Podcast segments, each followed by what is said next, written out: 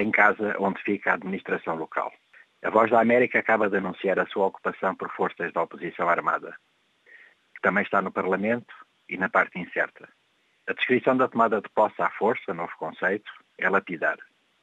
O grupo insurgente chegou, arriou a bandeira e adentrou-se pelas salas e foi ver os quintais. Fez o mesmo nos demais edifícios da outra soberania que está em Maputo e que não reconhece ali. A ação quer confirmar a promessa anunciada. Esta dita ocupação foi muito informal e dispensou protocolos, exceto os estritamente necessários à sua encenação. Não paga renda. Prefigura os ocupas, só que estes não usam a KPM. E para ela, a democracia acontece. Nada disto espanta ninguém. Haverá um enrugar de testa, um suspiro de preocupação, um pressentimento de que pode começar a resvalar alguma coisa por um plano inclinado.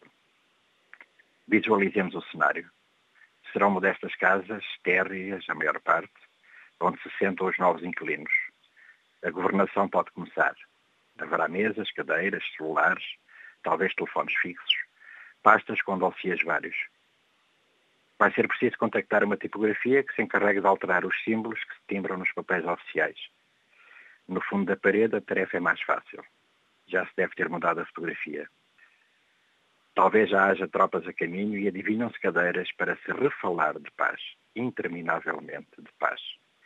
Como na França ocupada, aqui também se estabeleceu uma linha de demarcação. As fronteiras estão difusas e são muitas.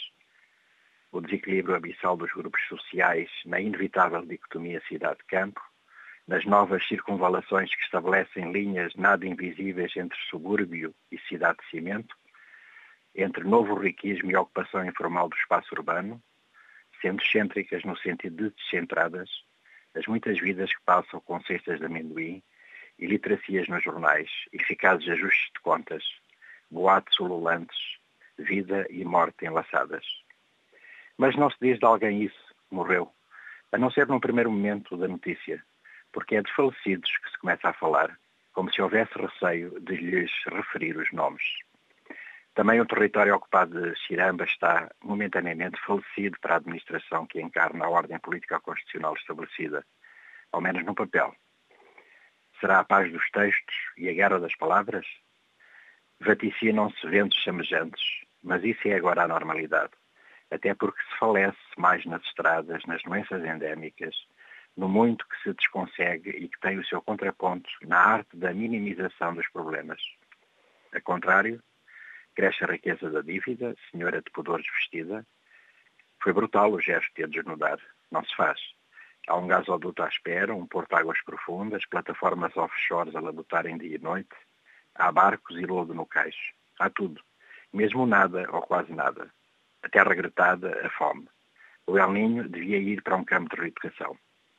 Uma democracia sem ocupações de índole bélica não é regime que se respeite. Como explicá-la, praticá-la, se não em todos os tabuleiros onde ela viceja?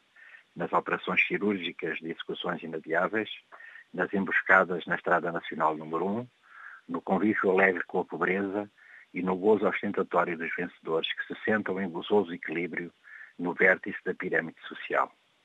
Não será dor que sintam. A quem quer protestar ameaça-se com a ordem. É assim. Não se vê outra coisa na quietude dos campos e na dermologia caótica das cidades.